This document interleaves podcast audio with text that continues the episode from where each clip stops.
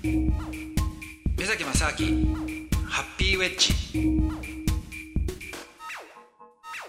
目崎正明です。アシスタントのドキドキキャンプ佐藤光晴です、えー、今回もですね、まあ、キューバの話から始まりちょっといろんな方向に話が広がっておりますが引き続きお話を伺っていこうと思います。よろしくお願いします。目崎正明ハッピーウェッジ今そこ一旦乗っちゃうと思うしなんかそのそこに行けたら。うん。そうなんですよ。記念に。そうなんですよ。だから僕もね乗っちゃったんですけど 乗りながらねよ自分で喜んでんだけどでもそんな話聞いちゃうといやそうだよななんて思ってすごい複雑ですよね。なんかその救いはないのかな？それを例えばイルカがその人を乗せてる時、イルカも実は楽しいみたいな。なんかそういう救いの情報ないと思うんですかね？いやわかんないですけど。いやそういうのが一個あるだけで随分ねあれですけど。いやそれはどうでしょう。まあイルカにどこまで感情があるかっていうのは分かんないですけどもでもですよ、うん、その海で自由気ままに泳いでるのとそのプールのところでね 狭苦しいところで餌もなんか演技したら餌くれるっていうような、うん。これでずっと暮らしていくのとどっちがいいですか？まあねいやでもなんかイルカによってはちょっとどうしても人間を推したいと 変わったねうん変わったイルカがいいてくれたらちょっとこうなんていうんですか？それが本当にじゃあね海でイルカオーディションをしてねそうそうそうイルカオーディションして人間を推したい人っつってあそうですよね。その人だけを、そのイルカだけをセレクションするっていうね。できればいいですけどね。人間にキスしたいイルカ大募集みたいなそうですね。人間大好きのイルカだけとかね。いないですよ、そんなの。これはでも人間のエゴだってなっちゃうだってイルカからすればキスじゃないですから、単に。つっついてるだけですから、ほっぺまあたに。ねあでもこれってそのあらゆる観光地で起きてることなのかもしれないですね同じだと思いますよ、これは。結局ねだってそんなね、家畜なんかも同じじゃないですか。まあ結局ね馬とかもね。そうですよ馬馬って好きでそんな人間乗っけてないですよ。うちあのよく行く近所の公園がね、あのポニーに乗れるんですよで子供が3歳でこのポニーに乗りたいって乗ったりしてるけど、はい。確かに考えますもんこのでずっと何周も同じルートをこうぐるぐる回ってるわけですよはい。自由に走りてんじゃないかなっていうねうんたまにうん。でなんかたまに馬お馬さんに親子で乗れますっつって乗らせてもらうんですけどはい。でもしこの馬がもう普段のストレスから、今めちゃくちゃ暴走したらどうなるんだろうって思ったり。ああそうですよね。馬もね革命を起こすかもしれないですよね。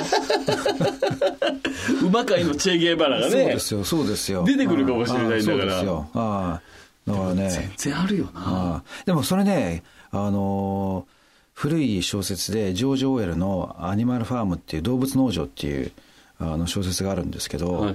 それはねまさしく動物が革命を起こしていくっていうあどんどんな革命を起こしてくるいやあのー結局ね豚が、うん。まあ、一番その動物の中でも、まあ、頭が悪いと思われているね、えーまあ、豚って実は結構頭本当はいいんですけど、うん。まあ、でも豚が中心となって、はいでどうその農場から、まあ、とにかく自分たちのね理想郷を作っていこうって言っていろいろリーダーが出てって、まあ、豚がリーダーであとは、まあ、いろんなあの牛がいたりとかいろいろい。るんですけども ででその中で面白いのがあの4本足は素晴らしいと。2本足はダメだとかね。そういうのいろいろ掲げるわけですよ。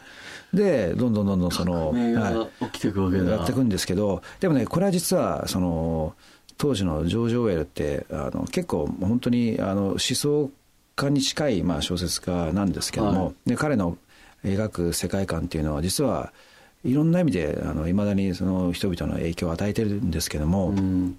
そのあのモデルになったのが実はナチスのあのいろいろ幹部の、ね、人たちはい。のキャラクターをもじってそれを動物に当て込んでやったのがじあの動物農場っていう小説なんですよね。結構深い話なんですよこれは。ああそうなんだ、はい。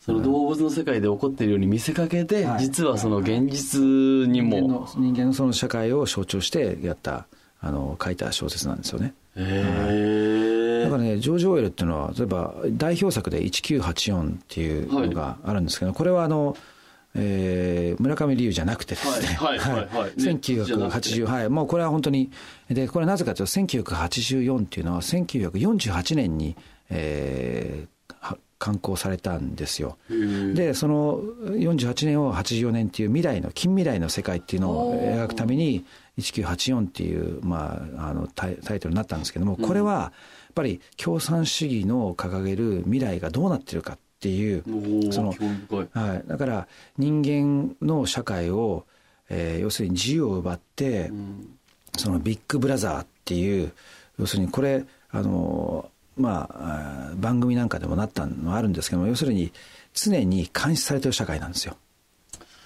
そうか先ほどの話じゃないですけどそれがこうもっとひどくなっていくという。そうですね。全てに対して監視されてる社会で、でもそれが、えーいい社会だっていうようなね。ことで、えーそのその個人の自由とか尊厳っていうのをどんどんどんどん奪っていくっていう社会のまあ非常にその近未来の暗いその近未来をまあ描いた、あ小説なんですよ。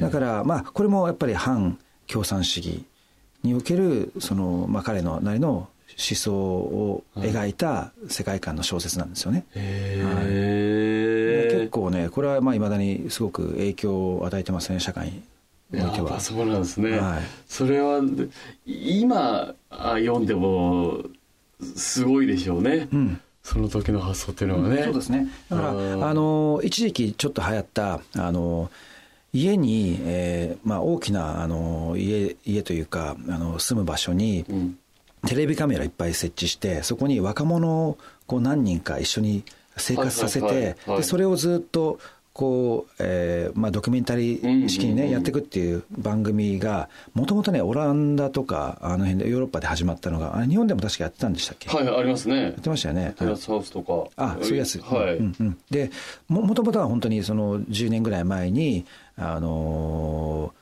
ドキュメンタリー形式でねまあ24時間監視をしてでその若者たちがどういうことになるかっていうのをやってた番組だったんですよ、はいではい。それの題名が「ビッグブラザー」だったんですよ、へだそれはジョージ・オーエルの小説から来てるんですよね。撮ってるんですね。はい。へえ、さあということでですね、えーなんと目崎さん。はい。2ヶ月に及び、はい。まあ、まあ、最後メキシコの話からいろんな話になりましたけれども、はいほぼそのキューバの話で。そうですね。はい。まあキューバと共産主義、ね、共産主義。その社会におけるね。でも、はい。すごくこの、ね。なんていうか僕キューバに対してあのそんなに何のイメージもないし全然関係ないところだろうと思っててこう何の情報もないまま今目崎さんのお話をこう聞いたんですけど非常にこうい実は今のあの生活というか、はい。環境とか世界情勢とかすごくリンクするところがいっぱいあるはいお話そうですね。なんかそういった歴史の流れをこう見ていくような場所でもあるかもしれないですね。はいそうい。う意味じゃぜひちょっとあの行きやすくなったということですからぜひね、はい、リスナーの皆さん。すぐ行けますよ。行ってみてもいいかもしれないですね、はいさあということで、えー非常に興味深いお話でございました。またちょっと別の国のお話なんかも今後も聞かせていただけたらなと思います、さあということでお相手はアシスタントの時々キャンプ佐藤光晴とはい、宮崎正明でした。あありがとうございました。りがとうございます。